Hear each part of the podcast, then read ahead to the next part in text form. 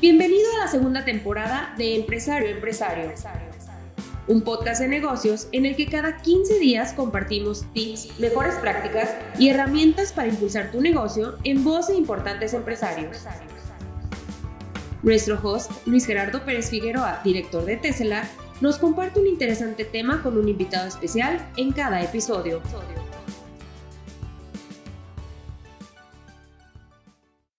Jaime de la Torre, CEO de Punto Forza, admitió que se deben reformular los modelos de negocio conforme evoluciona la necesidad de los clientes.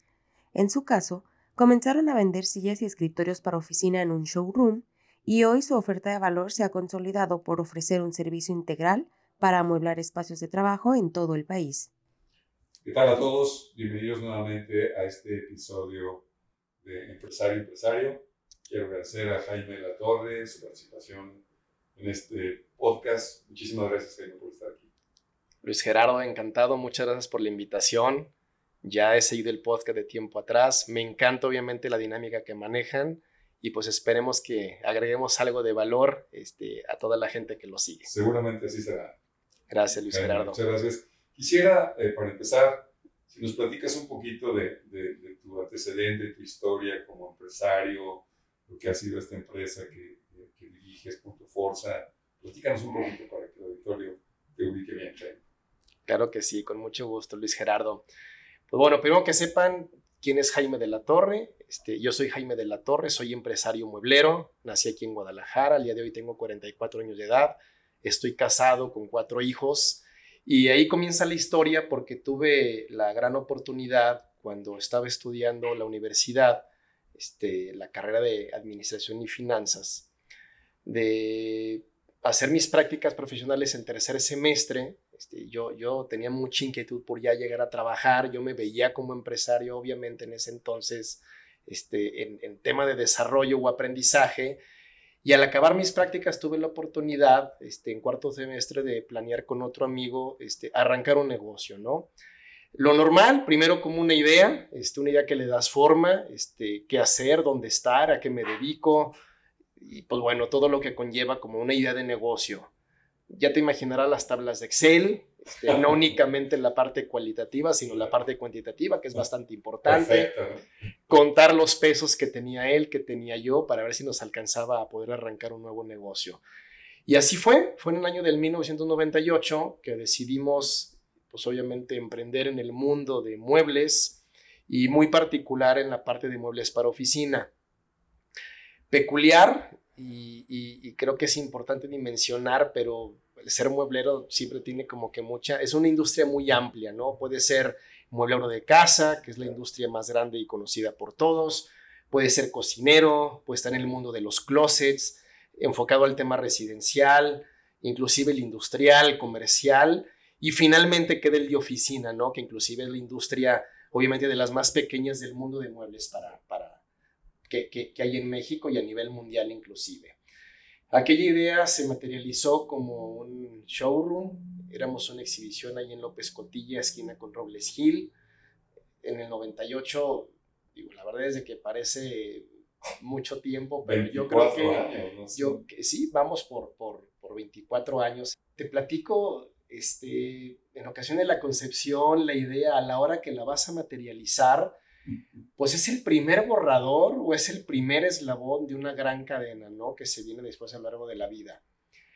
Eh, suena mucho 24 años, pero te puedo llegar a decir que nuestro modelo de negocio lo hemos reconvertido más veces de los años que suena. En aquel entonces, yo te puedo decir que el mercado o la demanda, las personas, estaban acostumbrados a comprar muebles para oficinas en una sala de exhibición y muchas veces era ir a elegir el mueble. No, no, había, no era tan sofisticado como hoy en día, ni estábamos tan interrelacionados ni con tantas industrias ni con tantos actores.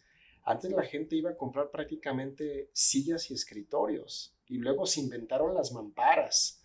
Y de ahí muchas cosas que hoy en día mucha gente está muy familiarizada, ¿no? Porque... Era otra industria. Muy distinta. Y obviamente en aquella oferta de valor pues jugaba obviamente si tenías más colores, si tienes el stock, el tamaño y pues no importaba en ocasiones el precio, digo, sí era un tema sensible, pero no tanto como hoy en día. Entonces éramos una tienda en donde pues, vendíamos muebles o éramos distribuidores de muebles de marcas locales, ya no te digo obviamente nacionales o internacionales. Normalmente para llegar al usuario final, pues obviamente eras el distribuidor de un mayorista que vendía lo de un fabricante y el fabricante muy posiblemente estaba integrado muy verticalmente, ¿no? Desde casi casi fundía, este, la lámina, doblaba, todo. Evolucionamos. Eh, yo creo que vamos a entrar en detalle más adelante con algún tema de las historias, pero pues el primer gran error fue no haber elegido el socio ideal. Y primer aprendizaje. Fue, fue el primer gran aprendizaje. Este, hoy en día tengo una buena relación con él, pero siempre hago mis comparaciones con el tema de las familias, cuando formas una gran familia. En este sentido, cuando uno elige un socio, normalmente es como cuando eliges con quién casarse, hablando de un matrimonio para forjar una familia. Y en ocasiones, pues hay ideas contrapunteadas en donde no es que sea una mejor que otra, simplemente las ideas no son compatibles con las experiencias, las creencias, los valores de las personas y pues el resultado ya sabes cuál va a ser. Duró poco nuestra sociedad, este, acabó prácticamente a los cuatro años de que habíamos arrancado el negocio. En aquel tiempo, este, finales de 2002, era mucho tiempo el que estuvimos juntos Hoy en día pues es prácticamente poco. Pero eso ayudó, a darle como que el primer cambio al modelo de negocio en donde decíamos, realmente si queremos lograr un negocio que agregue valor a quien nos compra mobiliario, tenemos que reformular el modelo de negocio. Y reformularlo implica por pues, revisar tus procesos, obviamente tus colaboradores, y empezar con muchas métricas para que llegues, obviamente, a lograrlo. Lo primero que hice, con base en el aprendizaje, este, invité a Rodrigo, mi hermano, a trabajar conmigo en aquel año, en el arranque del 2003. Me acuerdo muy bien porque en ocasiones cuando uno arranca un negocio, pues tienes un panorama simplemente en Excel, arrancas con los pesos. Un sueño arrancas con un sueño, todo está en contra, pero cuando tienes obviamente de una quiebra técnica de un negocio, cuando tienes obviamente este, que lidiar con reformular obviamente las estructuras, los colaboradores o una sociedad, ese aprendizaje, pues de inmediato le dije, a ver, Rodrigo, te invito a trabajar, veo que podemos llegar a lograr esto, y si lo logramos, te invito de socio, porque si ahorita te invito, más que compartirte, obviamente, utilidades, es arrastrarte con las posibles pérdidas que en aquel entonces teníamos con los compromisos. Y te puedo decir que fue en el 2006 cuando firmamos nuestra acta constitutiva de la sociedad, ya han pasado bastante años, obviamente, pero en tres años reformulamos por, por completo el negocio.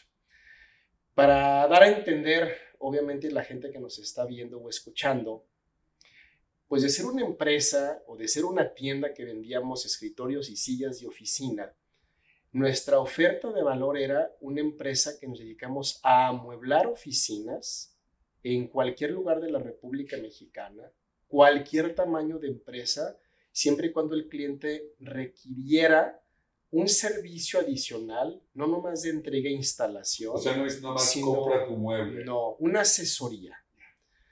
Suena, este, suena muy superfluo, suena muy utópico, pero realmente hay un trabajo en el tema de asesorar que alguien compre lo que necesita, no lo que quiere él o lo que queremos nosotros.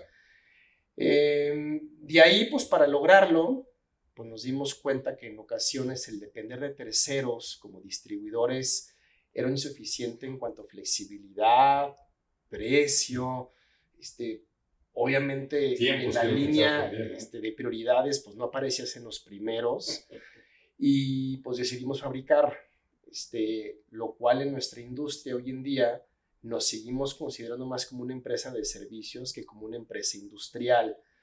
Y segundo, este, empezamos a importar. Este, el importar es un proceso que implica que comiences a conocer la proveedora mundial a través de expos, que ya abundamos un poco más adelante en el tema. Y yo creo que fue por ahí el 2008, 2009 en donde Punto Forza se empezó a consolidar como una empresa seria en el tema de fabricación, en el tema de importación, en el tema de agregar valor, para darle obviamente vuelo a una empresa tal cual de servicio, dedicada al servicio y amueblamiento de oficinas a nivel nacional.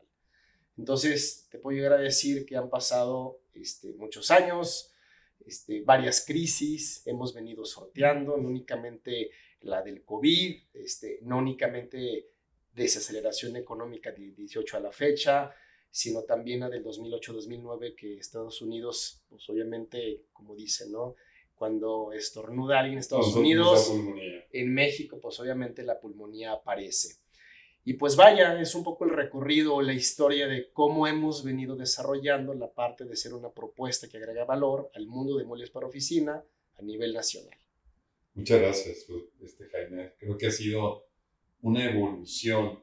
Yo déjame tomar de ahí algo que, dijiste, que hoy se comenta mucho con mucha facilidad, pero quiero regresar 24 años antes.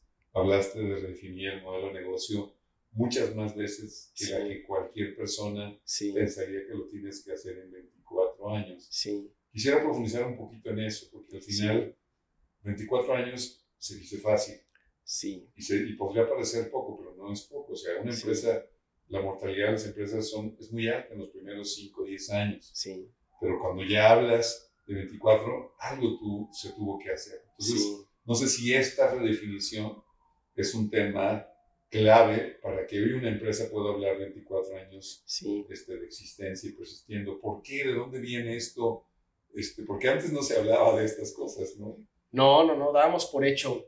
Fíjate que, que a ver, en definitivamente en ocasiones las empresas nacen, crecen, evolución, evolucionan, pues principalmente por aquella idea de negocio del socio fundador, obviamente con la experiencia de los colaboradores que siempre agregan valor en las empresas. Y nosotros nos hemos encontrado que somos una empresa con un perfil altamente comercial, mucho menos industrial. Y, no lo digo porque es uno u otro, o sea, lo comento porque en ocasiones cuando pues, quieres ser o perfeccionar la parte industrial, desde la concepción, realmente el ADN de Punto Forza es completamente comercial, completamente orientado al cliente. Perdón que haga un paréntesis, pero cuando hablo de los colaboradores, y que estamos muy acostumbrados, porque aparte así nos enseñan en la universidad normalmente, o al menos así me enseñaron, de ver obviamente tu organigrama piramidal y la base y los jefes, gerentes, directores, consejo, etc. En nuestro caso, aunque si bien manejas ese por líneas de mando, que es muy importante, en el ADN manejamos un organigrama circular y yo hablo que las áreas y las personas somos engranes humanos para lograrlo que al centro está el cliente. No, no es una teoría nueva, este, es una teoría este, que inclusive Salvador Alba este, tiene un libro bastante bueno donde el cliente es el jefe y habla y desarrolla cómo puedes llevarlo a cabo. Siempre ha hecho que nuestro ADN completamente de servicio orientado al cliente agregando valor,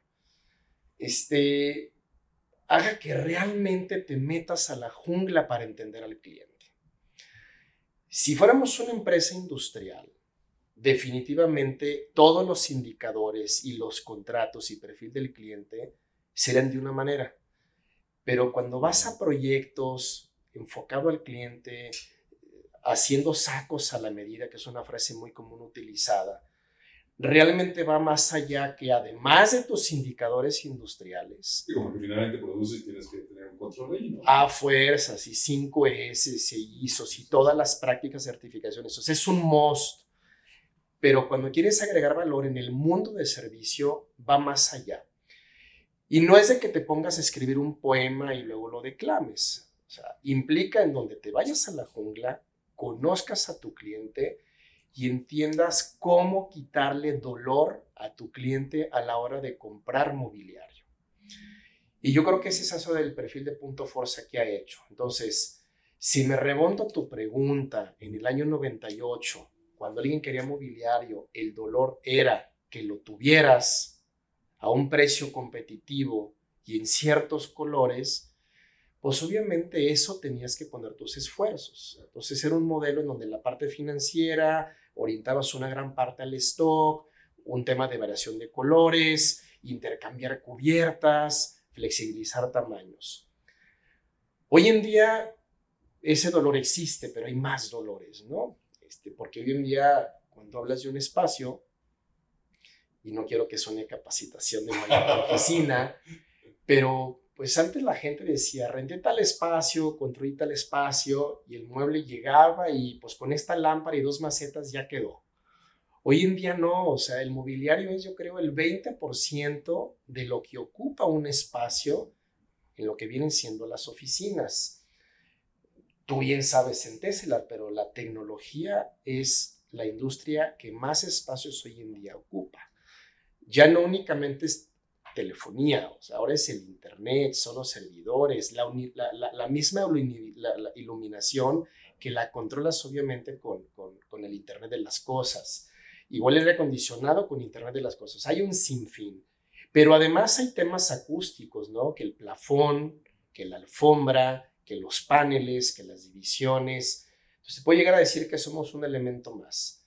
En fin, este, te puede llegar a decir que hoy en día, para lograr cumplir expectativas agregar valor, además del mobiliario, el stock, los colores, las medidas, la experiencia en decidir la compra de mobiliario tiene que estar acompañada no nomás de experiencia, no nomás de herramientas físicas y visuales, sino herramientas que ustedes dominan también para que el cliente lo vea.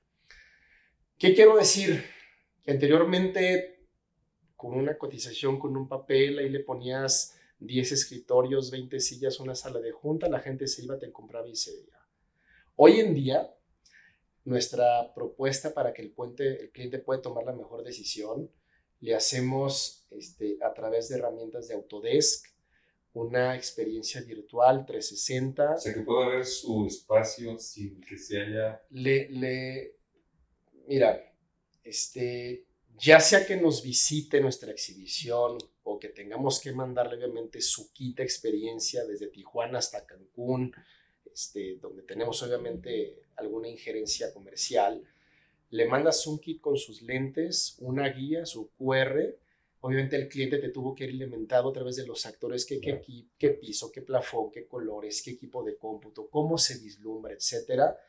Se pone los lentes, mete su celular, pone el QR y obviamente va a empezar a mover la cabeza 360 grados para ver por todos lados cómo se vería virtualmente en su oficina real.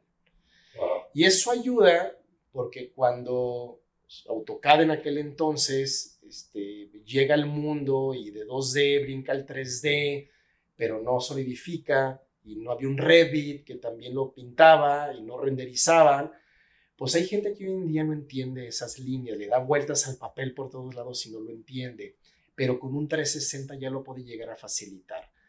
Y si además de eso le mandas un kit con todos los acabados, con un board, además de la propia cotización muy clara por área, pues realmente la gente le facilitas por mucho que elegir, por un lado. Por otro lado, cuando hablo de meterte a la jungla, todas las empresas hoy en día, en todas las industrias, estamos acostumbrados a pagar un rango de precio por algo, desde lo más básico a que si es una coca vale tanto. Pero si la coca está fría en la esquina y hay estacionamiento, pagas un poco más. Oye, ¿puedes pagar el triple por la coca? Pues posiblemente sí, si te estás muriendo de sed y estás obviamente en el desierto de Durango, o sea, ahí sí, pero en la zona metropolitana de Guadalajara no, no. Hay competencia y el precio es muy sensible. Entonces nosotros hemos detectado que las empresas, las personas están acostumbradas a pagar cierto monto por estación, por silla, por solución, y ahora sí que buscamos en todo el mundo la mejor oferta, ya hablando del mueble, ya físicamente, o la mejor oferta en silla, por ese presupuesto que alguien puede ejecutar. Entonces es darle la mejor opción con las mejores herramientas, cuidando la calidad, los tiempos de entrega y casi, casi el tema de llave en mano, porque pues, la gente quiere que nomás llegues y no hay quede, sino que se lo instales y le digas cómo funciona la silla, la cerradura, este, y cualquier Vamos otra hasta cosa. capacitación, déjame decirlo así. Sí, todo ello tenemos que llegar a hacerlo. Entonces, en conclusión, nuestro modelo de negocio, en lugar de entregar un escritorio, se ha vuelto a solucionar el que alguien tenga un espacio donde trabajar ergonómicamente, funcionalmente, agradablemente y que no le dé problemas de garantía. Se dice muy fácil. Para lograrlo, pues hay mucha historia, muchos tropiezos, remodula- remodulaciones, obviamente, de- de- del modelo de negocio que te comentaba, para que realmente, digo, aunque es una frase muy trillada, pero que realmente agregues valor. Fíjate que esto que platicas que está súper interesante, Jaime. O sea, veo varias cosas. Una, una evolución.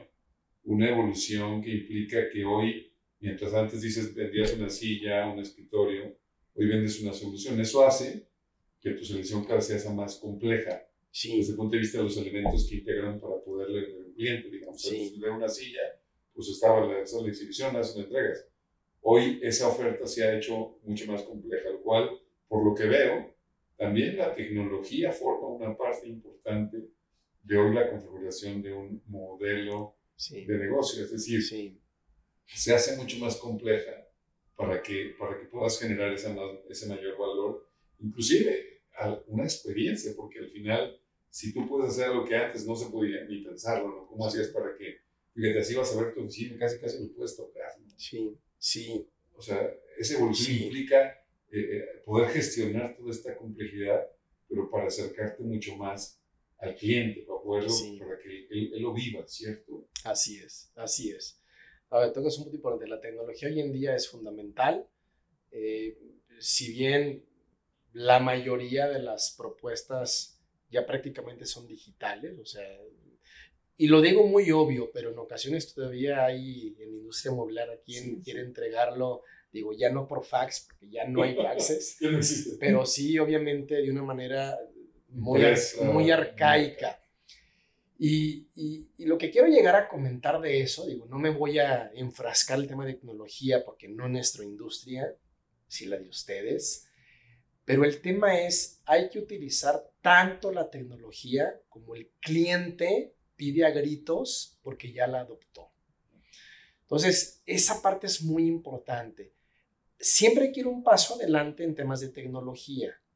Yo recuerdo que cuando todavía quien hacía algunos bocetos, padrísimos por ciertos a mano, pero muy tardados, nosotros ya estamos con el AutoCAD, cuando hay quien usaba el AutoCAD, estábamos en el Revit. Cuando quien estaba en el Revit y hacía algunos renders en 3D Studio que son muy lentos y muy costosos, nosotros ya hemos evolucionado a través del Revit la renderización. Y cuando hay quien ya trae el tema del render, ya estamos en el 360. O sea, ese paso adelante sea, es importante. adelante. Porque además tienes que ir educando al cliente. Y además que es muy fácil educarlo, porque el cliente cuando ya lo ve adoptado en otra industria, porque fue ver un carro y vio unos lentes y vio el interior y el quemacocos y el tablero, ¿no? cuando tú lo implementas, lo adoptan de maravilla. O sea, no llega y te dice, oye, ¿me puedes mandar el AutoCAD? No, dice, oye, qué buena onda que tú ya adoptaste esta tecnología en tu industria para una solución que yo te quería llegar a pedir, ¿no? Este, nada más que hay un ingrediente muy importante en este tema. Cuando uno va reformulando el modelo de negocio, y ahorita aquí está- estamos hablando de la herramienta para facilitar el camino en compra de mobiliario, Sí. no se nos olviden los procesos de innovación que nadie quiere pagar más ni que sea más tardado. Entonces, o sea si que tu tiene que solución, a hacerlo mucho más eficiente y más rápido. sí, y que no cueste más. O sea, nadie quiere comprar un mueble más caro, Pero sí que es una mejor experiencia. por supuesto que sí. La gente quiere esa experiencia. Sonaría en el sentido común que si le vas a agregar todo eso, le vas a cobrar más, ¿no?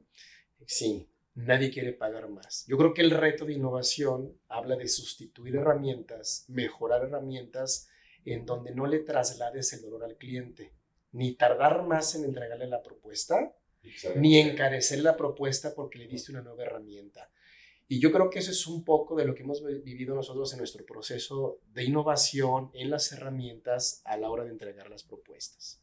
dije, me platícame un poco, porque yo creo que le va a servir mucho auditorio. ¿Cómo?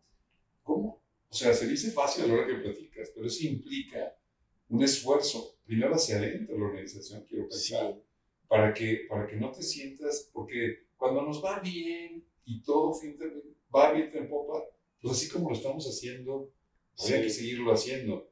No hay un incentivo este, para poder buscar cómo sigo adelante. eso que hablas de un paso adelante no sucede en la mayoría de las empresas. O sea, ¿cómo ocurre este tema adentro de, de Punto Forza para que, para que vayamos yendo adelante? ¿Cómo interactúan la gente? ¿Cómo, hacen esto? Ok, a ver, espero darme a entender porque son como que muchos temas en paralelo y luego hay correlaciones con unos de ellos. Fíjate que en primer lugar, este, yo invito a cualquier empresario, a cualquier colaborador de cualquier industria que siempre es muy bueno ver dónde estás parado, porque luego en ocasiones sientes que eres la mejor opción y te das cuenta que tu competencia local hace cinco años la implementó. Y luego vas a la mundial y hace 15 años la implementó. Entonces, ese tema de humildad que ganas gracias a que te abres al mundo, creo que vale oro. En nuestro caso, este, escuchar podcasts, leer artículos de otras industrias, el participar en todas las expos mundiales que tengan que ver con muebles de oficina, nos hace ver dónde estamos parados en nuestra industria y contra otras industrias. Y yo creo que eso en primera instancia te hace estar o ver un paso adelante las cosas. Segundo, eh, internamente, en el mundo de la innovación, lo más complicado es crear cultura. Es lo más, es el clímax de una empresa, la empresa que más innova en el mundo, llegar a su clímax, es decir, crear una cultura de innovación en mi empresa. Y yo creo que se, se, se centra y nace cuando eventualmente de los pilares humanos de la empresa está ese reto cotidiano en todo, de decir, pues está muy bien, pero puede estar mejor. O sea, si vas al Oxxo y pues a lo mejor de nació la segunda fila, ¿no? Este, este, y luego supermercados en donde colocas obviamente el producto, este, amelo arriba, o si tu perfil de cliente es niño, pues ponlo un poquito más abajo. Entonces, el siempre estar pensando en todas las industrias, cómo lo mejorarías, pues resulta que cuando te lo llevas a tu empresa y dejando a un lado la ceguera de taller, en ocasiones cuando identificas los hechos, identificas el problema, ves más alternativas de solución. Y la idea es que esa cultura la, lleves del día a día con los colaboradores. Y de todos los niveles, ¿eh? no tiene que ser los tomadores de decisiones. Entonces, yo creo que esa es la primera parte, este, crear cultura. Y la otra, como te comento, este, tienes que abrir los ojos con mucha humildad para decir, no soy nadie, por así decirlo. mucho camino por y, de aquí, ya en temas de innovación, porque aparte es un tema que nos apasiona, este, obviamente a ti y también a nosotros en Punto Forza, em, mucha gente cree que innovar es, híjole, propio de Tesla o de Apple, o sea, Netflix, nada más, así, así son como que innovar como prácticamente en empresas globales y con productos disruptivos. Y yo creo que siempre vale la pena saber que innovar este, no nomás es en tema disruptivo, sino también de mejoras continuas, este, diferenciadas en muchas de las áreas, no nomás en productos, sino en partes de productos y obviamente en procesos.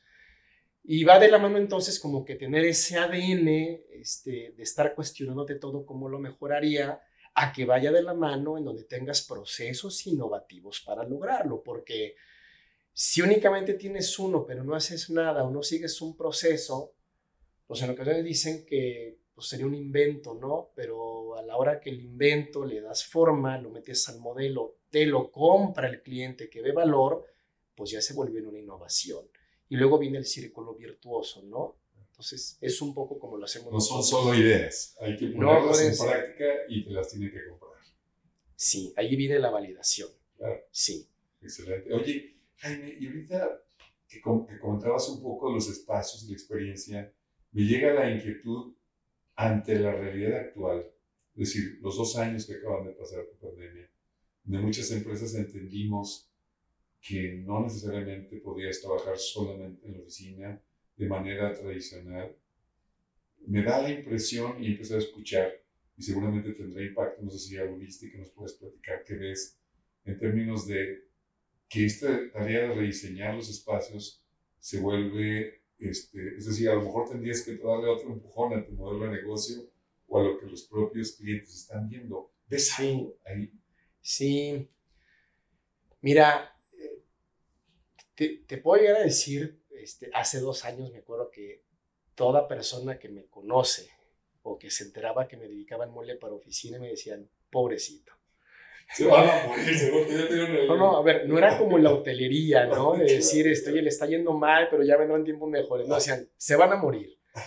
Y, y realmente te puedo llegar a decir a que nosotros este, no lo creíamos y seguimos sin creerlo, porque obviamente la industria mueblera no es tan grande como otra industria que es la inmobiliaria y lo que está alrededor inmobiliario no nomás de oficinas, sino temas comerciales, restaurantes, etcétera, que no se pueden reinvertir tan rápido. O sea, todos los elefantes blancos y todo el, todo el mundo financiero que hay detrás de ellos, no lo puedes reinventar tan rápido. Pero para bien, el mundo mueblero ya había previsto de años atrás en donde las oficinas tenían que ser espacios prácticamente híbridos y flexibles. Que, que promuevan esa interacción humana y colaboración. ¿cierto? Por supuesto que sí. Entonces, realmente lo que la pandemia hizo en general, en 80% de los casos, fue acelerar la adopción de sistemas híbridos. ¿Qué cambió? Supongamos que si una empresa tiene un espacio de mil metros cuadrados para tener allá adentro 300 personas trabajando, etcétera, quitaron algunas estaciones de trabajo, en lugar de 300 hay 200. Esas 200 ya no son este, fulano, sutano, perengano, o sea, ya no, son áreas en donde la gente, alguien lo puede reservar todo el mes, sí, y es tu lugar todo el mes. Y en lugar del archivero, algunas empresas los cambian por algunos lockers, porque llegas, dejas tus cosas, te vas al lugar que ese día utilizaste, o bien hay áreas nuevas. El comedor, por ejemplo, pues ya no es el comedor este, clásico, feo, arrumbado, este, las típicas sellas plegables que conocíamos o polipropileno negras. No, no, a ver, el comedor hoy en día es un espacio colaborativo en donde no únicamente se utiliza para comer.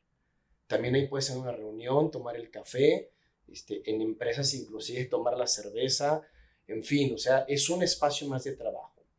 Luego, este, las salas de junta, pues ya no es el espacio con una mesa redonda o oval rectangular con sillas. Hoy en día hay muchos tipos de salas de reuniones, muchos con aplicación de tecnología, en donde, si bien anteriormente venía un camino de decir, oye, ten espacios en donde puedas tener teleconferencias en tu oficina de México, Monterrey, Guadalajara, para que evites vuelos, gastos, tiempos, pues hoy en día no nomás son oficinas en cualquier parte de la República en el mundo. Y él le dice, oye, puedes tener tu reunión en teleconferencia con él que está en su casa y con él que está en aquel lugar, en aquel coworking, en otra parte del mundo, ¿no?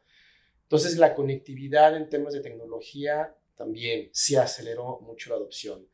Y el otro son muchos espacios que hoy en día son colaborativos, en donde es el, el boot, el silloncito, la cabina acústica, entonces te puedo decir que hubo una reformulación del mix, no todos son estaciones y salas de junta, los espacios son los mismos, pero bien hay menos gente en las empresas, pero utilizando más espacios de trabajo. La gente se dio cuenta que lo que también molesta es la monotonía, no nomás de trabajar en la oficina en tu cubículo, sino también trabajar en casa es monótono y la gente quiere ir a coworking, si la gente quiere ir a un nuevo espacio a trabajar en su misma empresa. Entonces, la verdad es de que simplemente te digo que esto se está reconfigurando, no ha acabado de reconfigurarse, pero se ha acelerado obviamente la tendencia que ya venía de cinco años para acá. Muy fuerte, o sea, ya hay una gran oportunidad. Muy grande, sí. Y yo creo que cualquiera de los escuchas que eh, que están en este momento escuchándonos, Sí. este, pues se les despiertan muchas inquietudes, Sí, porque lo estamos viendo, o sea, está, está, está sucediendo sí. de manera, como dices, mucho más rápida. Sí, sí. Y obviamente, digo, también para que la gente no se asuste, porque luego hay, pues no hay blancos y negros, o sea, hay tonos y escalas de grises. Entonces es muy importante que las políticas de las empresas en términos de recursos humanos hagan match con toda esta flexibilidad y trabajo híbrido. Hay empresas, este, híjola, está el caso de Apple, como dice ahí, todo el mundo sí o sí tiene que regresar y el que no, pues sale. Como hay empresas que dicen, no, no, no, aplaudo el trabajo híbrido, nada más, ¿qué, qué, qué crees? O sea, es importante desarrollar los equipos de trabajo y las personas, entonces un día a la semana tienes que venir, luego un mix de que no puedes estar tanto tiempo en el área de comida, no tanto tiempo acá, y con temas de la misma tecnología y reservaciones, haces obviamente una correlación perfecta entre lo que hay de espacios inmobiliario y la política de empresa, ¿no? Uf. No, no, te- tema apasionante. Tema apasionante. No, no, no, caray. Y el, el tiempo es nuestro verdugo, estimado Jaime, ya prácticamente se nos agotó. Quisiera este, pedirte, porque podríamos estar aquí horas y bueno, seguramente nos dará tiempo para que nos hagas Sí. favor de visitarnos otra vez y hacer otro podcast. Pero digamos, tratando de, de todo esto que platicamos, eh, eh, ¿qué, qué cosas eh, te, te gustaría recomendarle a los escuchas, este, así como qué tip importante? Una empresa que después de 24 años sigue reinventándose y que ha sido muy exitosa eh, con todo esto que nos has platicado. Este, ¿qué, ¿Qué cosa le recomendarías a estos empresarios que son gran parte de, de nuestra audiencia, que, que buscan este, seguir creciendo, que son empresas que están este, invirtiendo, evolucionando? Sí. ¿Qué les recomendarías? Ay, pues, este, mira, voy a recomendar lo que nos ha funcionado a nosotros, o, o obviamente hablo por mí, por mi persona. He hablado mucho de agregar valor. Entonces, yo este, recomiendo mucho cuidar no nomás al cliente externo, sino al cliente interno. Este, y el cliente interno siempre es mucho más importante que el cliente externo. Entonces, cuando uno agrega valor, es porque da cuenta es qué le duele al cliente. Pues ahora vemos qué le duele al colaborador.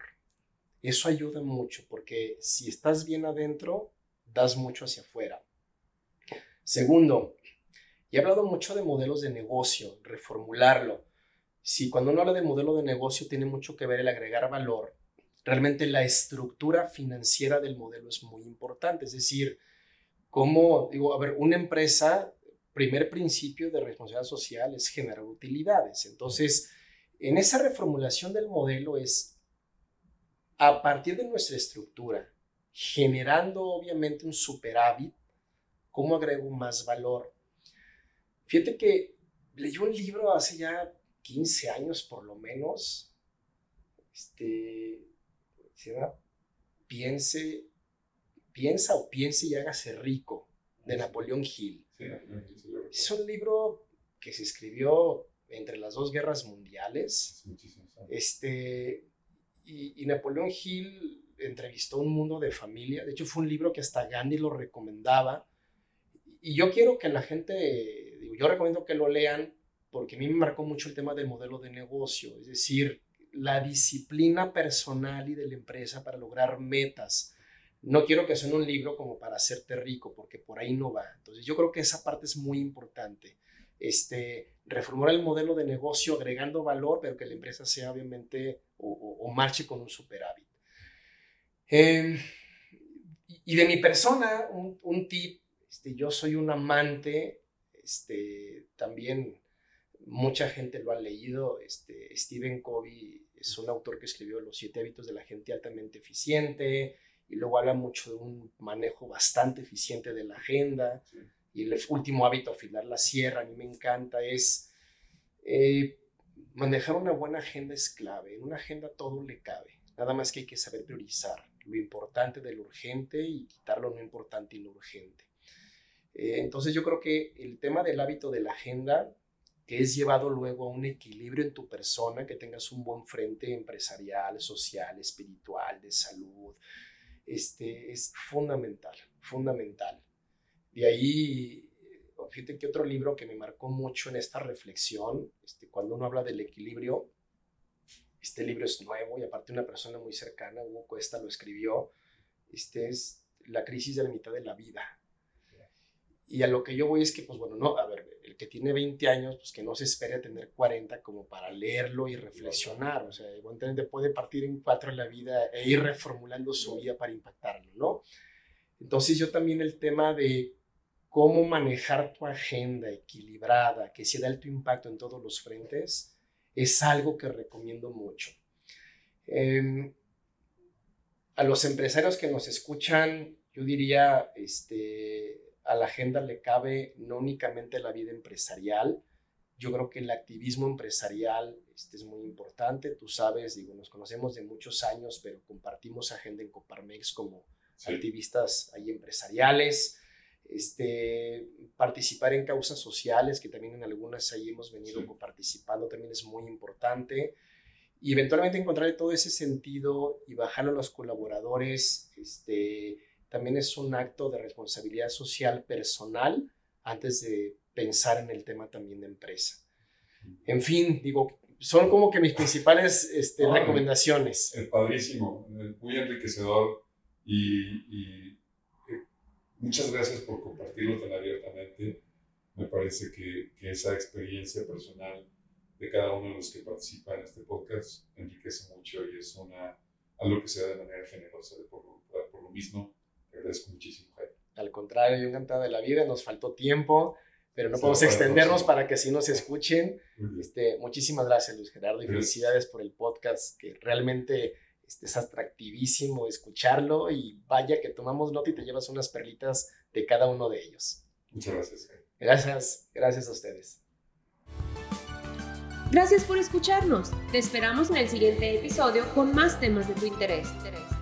Encuéntranos en Spotify, YouTube, Google Podcast, Apple Podcast y en las redes sociales de Tesla. Hasta la próxima.